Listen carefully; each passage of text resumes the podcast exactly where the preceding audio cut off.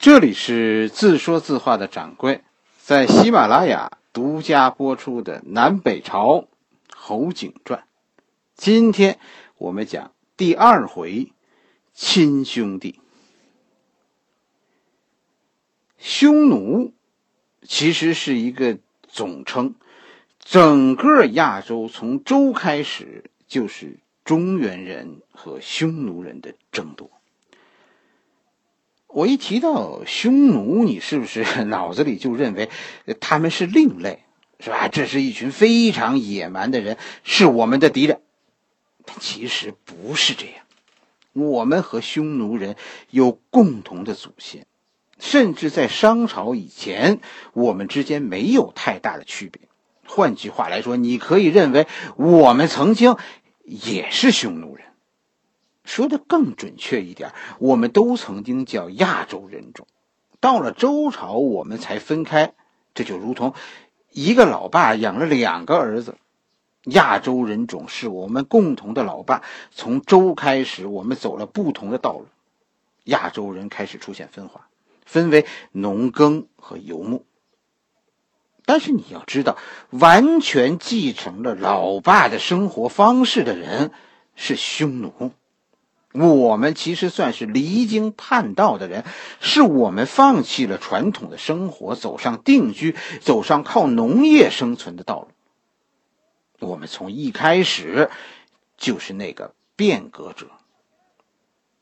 我们和匈奴有什么关系？你现在明白了吗？我们是亲兄弟，这其实才是源头。咱们之间没有怨恨，手足何来的仇恨呢？但是不同的生活方式导致了我们的疏远，我们之间的所谓民族矛盾就跟就跟哥俩之间的矛盾是一样的。农耕文化是一种比游牧优越的文明，至少生活质量高。于是征服开始。历史上其实每一个民族的崛起都是有原因的。甚至于你想吧，每个民族的崛起都是以另一个民族的衰落为代价的。无论是中国的历史，还是世界历史，你找吧。汉民族的崛起，就是以匈奴的衰落为基础的。这你只要研究一下中国历史上各朝代的版图，你就知道到底有多少匈奴人的土地被我们无偿占有。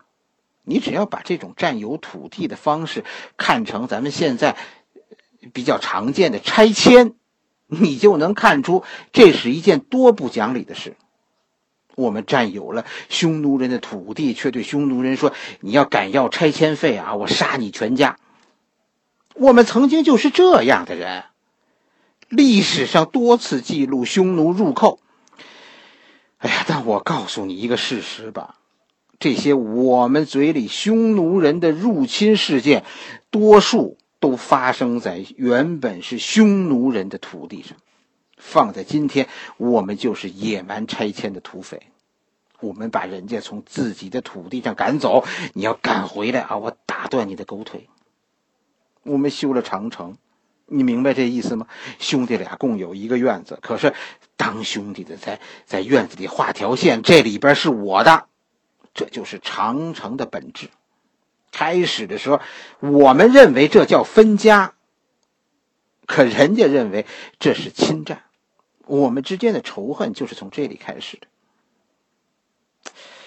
我有时候，哎呀，咱们有时候不能够理解周边国家对中国人抱有的传统的恐惧。这种恐惧其实并不完全是因为现在这个世界上啊有很多坏人的宣传，不完全是，很大程度上是几千年来我们奉行的一种政策。什么你的我的都是咱们亚洲人的，所以都是咱们的。跟着脸一绷，啥叫咱们的？我厉害，那就是我的，我的就是咱们的。我很想，不是，这不是说教，我也不指望你赞同，但是我希望你能想想，为什么当我们强大以后，四周投来的都是那些恐惧的目光。求同存异这句话，我们说了几千年，但到最后，都是天下大同。这可能就是问题所在。今天的中国，很多事儿不能着急，是吧？这些好多东西，我觉得得慢慢来。展示我们的进步，远比展示我们的强大更得人心。亚洲人其实是同一种文化。我们看日本人有多可笑，其实我们自己在别人眼里也大体上就是那样。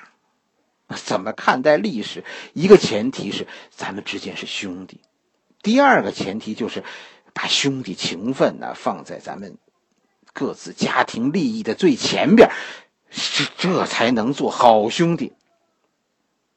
匈奴这个故事里，我们对自己的兄弟其实不够好。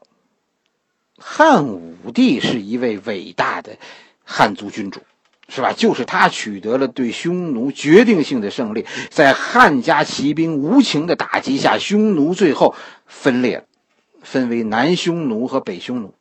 南匈奴后来接受了汉家文明，融入汉民族；北匈奴呢，打不过汉族，选择远离，他们进入中亚，然后从中亚进入欧洲。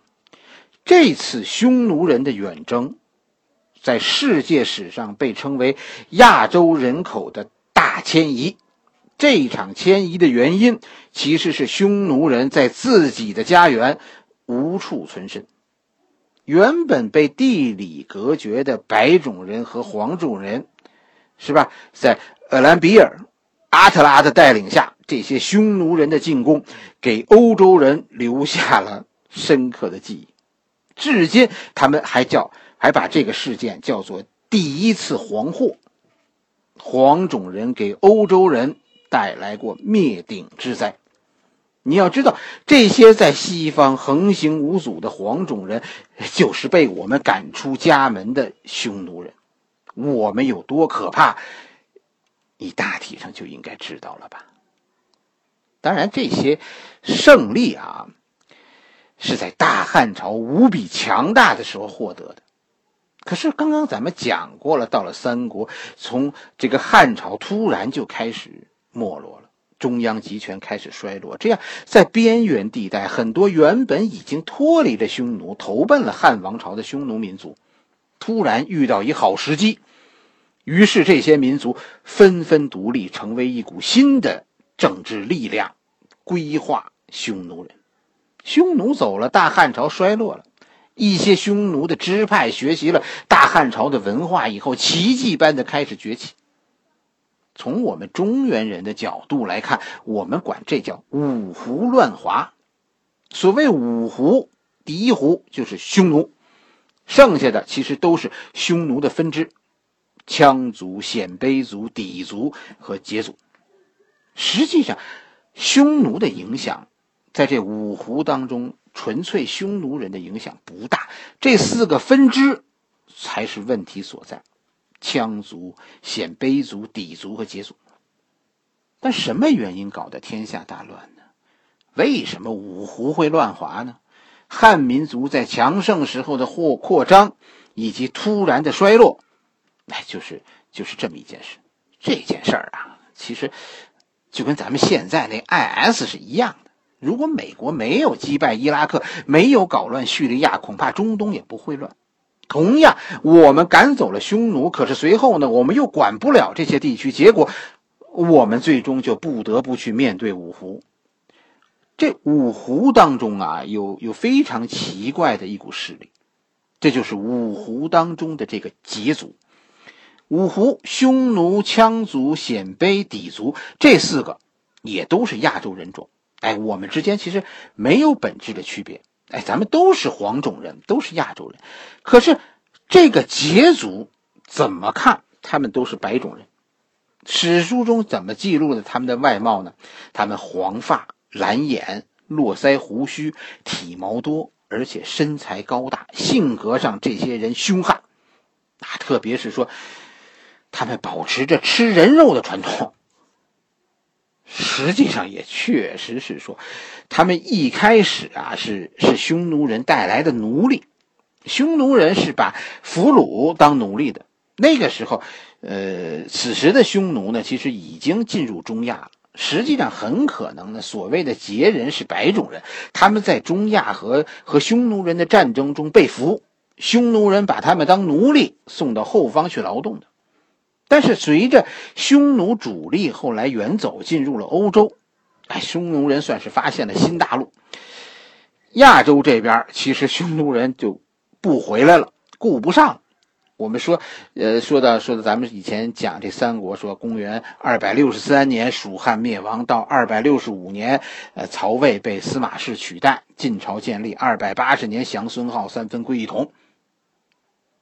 就在降孙浩三分归一统以前，公元二百七十四年，一个叫石勒的人出生在山西上党。